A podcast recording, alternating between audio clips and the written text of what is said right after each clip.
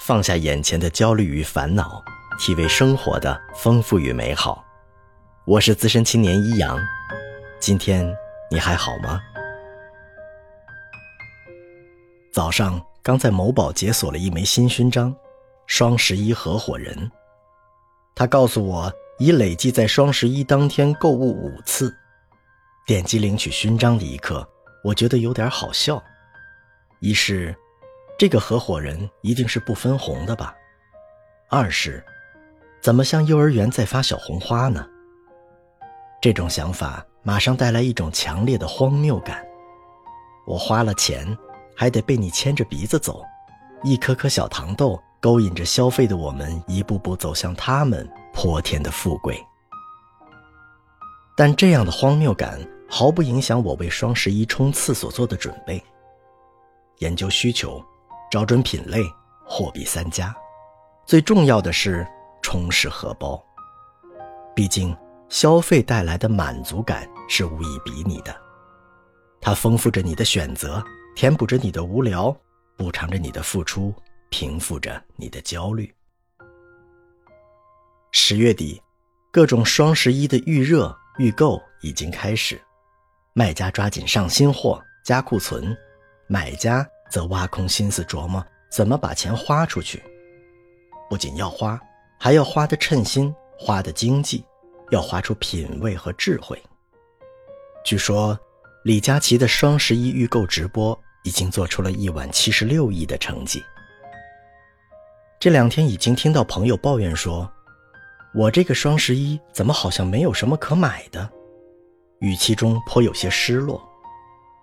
在大家摩拳擦掌，准备一头撞进初冬的那场全民狂欢时，不买点什么，感觉好像掉了队。一年中其他的三百六十四天中的任何一天不花钱、不消费，都可能是正常的。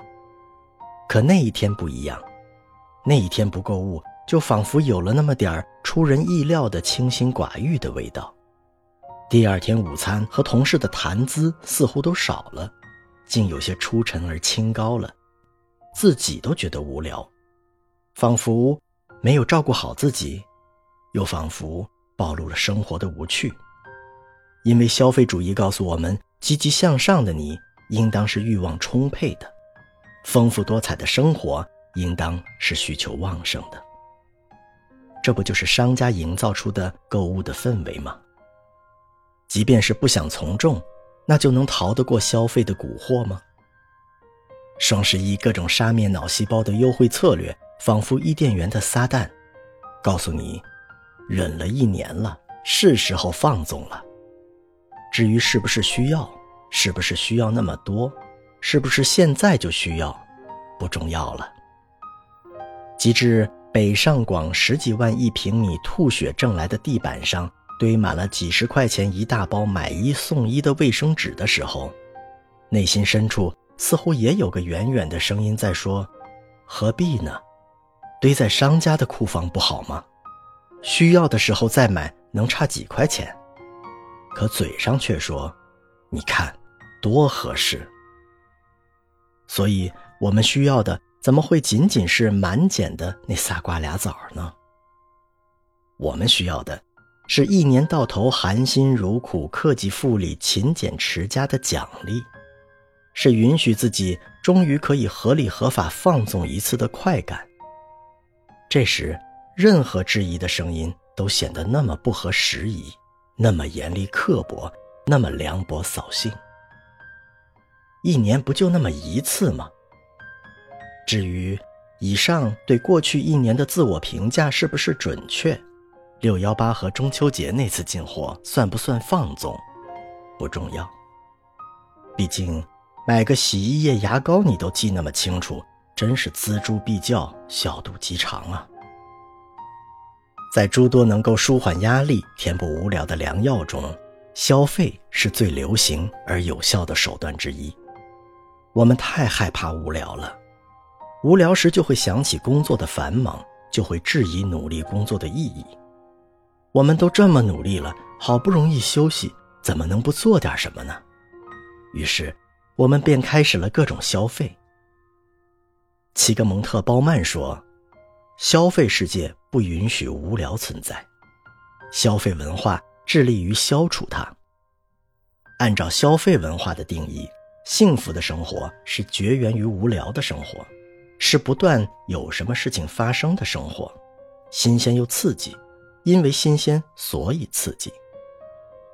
消费市场作为消费文化的忠实伙伴和必不可少的补充，能够防止烦躁、无聊、审美疲劳、忧郁、绝望或厌倦等等这些。曾经困扰富裕舒适生活的所有疾病。消费市场确保任何人在任何时候都不会因为尝试过所有的东西而绝望或沮丧，从而失去生活的乐趣。他进而一语道破：想要缓解无聊，就需要花钱；如果想一劳永逸地摆脱这个幽灵的纠缠，达到幸福状态，就需要大量的金钱。欲望是免费的，但实现欲望，进而体验实现欲望的愉悦状态，需要资源。对抗无聊的药方不在医保范畴，金钱才是进入治疗无聊的场所，比如商场、游乐园或者健身中心的通行证。这些场所的存在本身就是最有效的疫苗，可以预防疾病的滋生。它们存在的意义是让欲望不断沸腾，永不停歇，也无法停歇，使你由于预期的满足而深感欢愉。这样也就容易理解，为什么一些将穷人与富人区分开的因素，比如选择的自由度、丰富度、流动的自由度、消除孤立和组织时间的能力，这些因素。造成了普遍的无聊和焦虑，因而包曼总结，在社会分层的心理学维度中，无聊或许是那些处于社会底层的人们最痛苦的感受，也是他们最恼怒、最抗拒的感受。急于摆脱无聊或减轻无聊，是他们行为的主要动机。那让我们来理一下逻辑：穷。所以无聊而焦虑，这是种疾病；而花钱消费是药，用药则更穷，病得更重。好吧，看来我们不是不会过日子，只是我们，或许是这个世界病了。所以，准备好了吗？该吃药治病了。分享快乐，分担烦恼。欢迎点赞订阅我的故事，也希望在评论区听到你的声音。我是资深青年一阳，愿你一切安好。